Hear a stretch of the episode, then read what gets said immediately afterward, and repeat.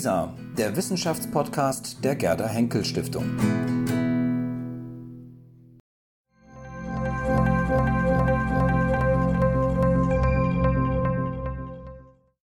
In diesem Jahr feiern wir 1700 Jahre jüdisches Leben in Deutschland. Vor sich und entlang der Wände sehen Sie ausgewählte Aufnahmen aus dem großen Werkzyklus Jüdische Porträts von Herlinde Kölbel. Die Fotografin ist Persönlichkeiten der Geistesgeschichte begegnet, die der Shoah entkommen sind, hat sie fotografiert und interviewt. Lauschen Sie Herr Linde Kölbels Einführung in die Ausstellung.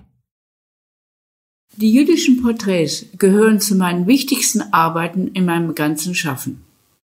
Ich habe damals von 1986 bis 1989 führende jüdische Persönlichkeiten die dem Holocaust entkommen sind, rechtzeitig auf der ganzen Welt besucht.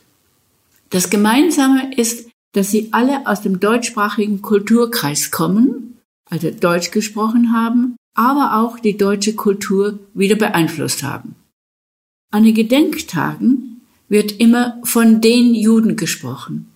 Ich wollte den Juden ein Gesicht geben, ein Gesicht denen geben, die rechtzeitig noch fliehen konnten und somit überlebt haben dass wir ihn in die Augen sehen können, dass wir sehen können, welche Trauer auch in diesen Augen sind.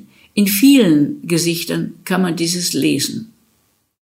Ich habe nicht so sehr nach dem persönlichen Schicksal gefragt, also viele haben ja Familien, Eltern oder auch Partner verloren, sondern eben aber auch nach ihrer jüdischen Identität, nach dem Glauben an Gott, an die Heimat.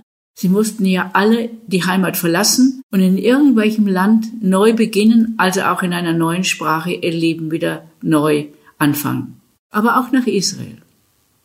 Die Frage nach dem Glauben an Gott nach Auschwitz war mir eine wichtige Frage.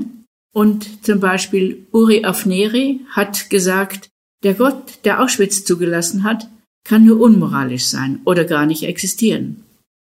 Ich habe auch Tchaikovsky gefragt, der letzte von den Comedian Harmonist, der überlebt hat. Er hatte die Frage, habe ich auch meiner Schwester gestellt, glaubst du noch an Gott? Und sie hat gesagt, ich habe gesehen, wie unser jüngerer Bruder in die Gaskammer geführt wurde. Und ich glaube mehr denn je an Gott, weil ich Dinge gesehen habe, die nur von Gott kommen können.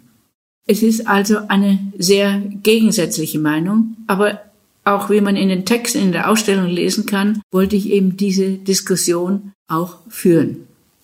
Was mich so beeindruckt hat an diesen Menschen, der jüngste war 70, der älteste 90, dass sie die meisten nicht verbittert waren, sondern dass sie weise waren, humorvoll waren und nicht, ja, nicht bitter waren. Das wäre ja sehr, sehr verständlich. Ich habe auch Emil Fackenheim gefragt, wie er darüber denkt, über den Holocaust und auch an die Verantwortung, an die Schuld, die wir Deutschen haben. Aber er meinte, die junge Generation ist nicht schuldig, aber sie hat die Verantwortung, dass so etwas nicht mehr vorkommen wird. Ich bin sehr alarmiert über den neuen Antisemitismus, der wieder zu sehen, zu hören ist. Und deshalb möchte ich besonders betonen, dass wir alle die Verantwortung haben, dass so etwas nicht wieder passieren wird.